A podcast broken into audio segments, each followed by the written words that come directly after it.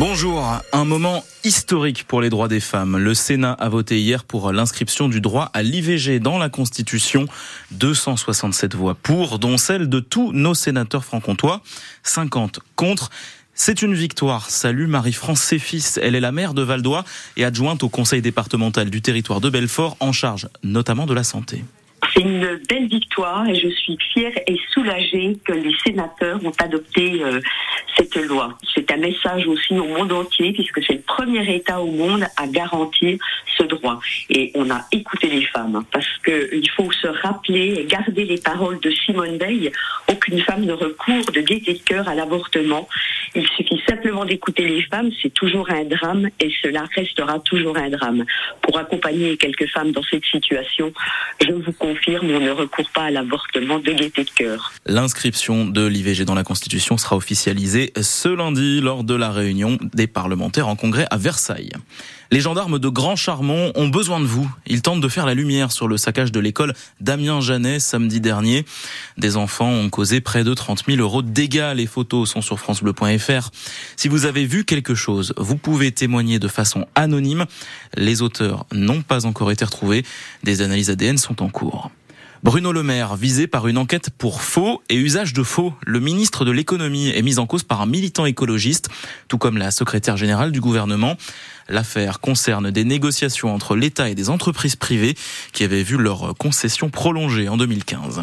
Le procès de la tuerie de Strasbourg s'est ouvert tout à l'heure. Quatre hommes comparaissent devant la cour d'assises spéciale de Paris, complices présumés du terroriste qui a attaqué le marché de Noël en décembre 2018. Cinq morts, 11 blessés, un cinquième prévenu âgé de 83 ans sera lui jugé plus tard pour raison de santé. Vladimir Poutine menace une nouvelle fois l'Occident. Le président russe parle cette fois d'un risque réel de conflit nucléaire. Nous aussi, nous avons des armes capables d'atteindre des cibles sur votre territoire, nous dit-il. Deux ans après le début de l'invasion de l'Ukraine, Emmanuel Macron n'exclut pas d'envoyer des troupes françaises sur place. Ils ont tout plaqué pour une nouvelle vie à Audincourt. Laetitia et Florent, un jeune couple originaire de la région de Toulouse, a décidé de se lancer dans une aventure originale, une exploitation maraîchère bio sur deux hectares tout près du centre-ville, entre zone commerciale et habitation. Un pari audacieux et assumé, Christophe Beck. Bienvenue à la ferme du Ruisseau. Sur deux hectares fraîchement désherbés, à deux pas du centre-ville d'Audincourt. Florent Laetitia Laetitia et Florent ont quitté leur Occitanie après avoir répondu à cet appel à projet pour une exploitation maraîchère où ils ont opté pour l'agroécologie sans trop remuer la terre. Oui, sans travail du sol. Et euh, considérer du coup que le sol est un être vivant à part entière. Les micro-organismes qui sont dedans, qui vont travailler le sol eux-mêmes et nous on ne fait que leur apporter du complément alimentaire. Le pour, couple insiste sur le soutien de la municipalité d'Audincourt, mais également de la population et du collectif du champ à l'assiette. On se sent grandement Soutenu. grandement Ah soutenu. ouais, plein de gens qui étaient dynamisant. La ville d'Audincourt, qui met le terrain gracieusement à disposition des jeunes exploitants, caresse ce projet de longue date. On veut vraiment promouvoir cette agriculture locale, proche des gens et facile d'accès pour tout le monde. Céline Durupti, adjointe à l'environnement. C'est de l'agriculture urbaine sur un terrain qui est proche du centre-ville. Les plantations de légumes vont bientôt commencer pour une vente directe et sur marché à Audincourt dans un premier temps. Mais cette ferme du ruisseau sera aussi un lieu public. Et on a aussi la, la volonté de, toujours dans cette ouverture euh, d'exploitation, de faire des animations pédagogiques. Des fleurs et des arbres devraient agrémenter ce domaine maraîcher. Et le couple prévoit d'organiser donc ces visites pédagogiques, mais aussi d'ouvrir son domaine au public. La permanence agricole, tiens, c'était la préfecture de Montbéliard qui était ouverte, elle, aux agriculteurs ce matin. Eh bien, elle est restée vide, cet accueil euh, mis en place pour répondre aux demandes des agriculteurs. Aucun ne s'y est rendu tout à l'heure. Prochain rendez-vous demain à la direction départementale des territoires de Belfort, de 9h à midi. Pour l'arrondissement de Pontarlier, ce sera mardi de 9h à 11h. Un bravo à Laetitia et Florent. Le plus beau couple du jour, c'est Lucifer et Lacune. Deux chevaux de Trécontois sacrés hier au Salon de l'Agriculture. Ils ont remporté le concours Modèle et Allure. Grande fierté pour les propriétaires venus des Fontenelles et de Nancray dans le Doubs. Et puis tiens, on espère aussi une médaille pour nos biathlètes franc-comtois, Lou Jean Monod, Quentin Fillon-Maillet, sur les skis pour la Coupe du Monde. Elle reprend tout à l'heure en Norvège.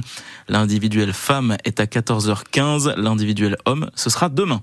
Ça ne vous a pas échappé, nous sommes aujourd'hui le 29 février, ça n'arrive qu'une fois tous les quatre ans. Un jour qui est donc sacrément important pour ceux qui fêtent enfin leur anniversaire aujourd'hui. C'est le cas de Sylvette et Annie, deux habitantes de Haute-Saône. Elles sont nées le 29 février de la même année, en 1948. Charlotte Schumacher les a rencontrées. Je m'appelle Sylvette Bourgeois-Bertin. Je suis donc née le 29 février 1948. Alors on dit, vous avez 19 ans ou 76 alors? On dit les deux, hein. On dit les deux. On dit 76 parce que les années, elles s'accumulent comme tout le monde. Hein.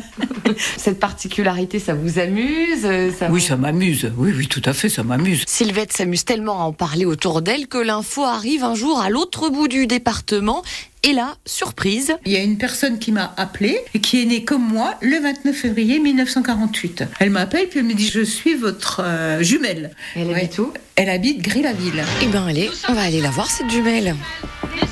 Bonjour, je m'appelle Annie et je suis née le 29 février 1948. Alors pour fêter l'anniversaire, on fait en fonction du calendrier, c'est le 28 ou le 1er mars. J'ai une fille qui m'envoie un petit message le 28 bon et puis le 1er anniversaire. Cette année, mes filles viennent jeudi 29 février pour qu'on mange ensemble ici. J'ai dit à mon 29 février. Ça me fait plaisir de pouvoir. Ça me fait plaisir de le fêter effectivement. Et en dessous, vous avez trouvé une jumelle. Voilà, j'ai trouvé une jumelle. Je l'ai appelée, on a, on a bien discuté, on a sympathisé. On ne s'est jamais vu, mais on se tutoie. On on se retrouvera dans 4 ans pour nos 20 ans. Nous sommes deux sœurs jumelles, nées sous le signe des Gémeaux.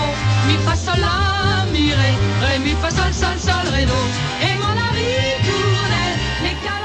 et Sylvette qui pensent déjà à leur prochain anniversaire le 29 février 2028. Tiens, d'ailleurs, elles aimeraient beaucoup prendre contact avec toutes les personnes qui sont comme elles nées un 29 février en Haute-Saône pour pourquoi pas faire une célébration tous ensemble. Alors, on vous passe cet appel.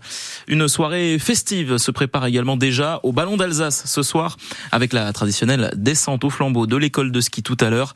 Animation de 17h à 20h sur le front de neige de la Gentiane. Inscrivez-vous auprès de l'ESF si vous voulez participer.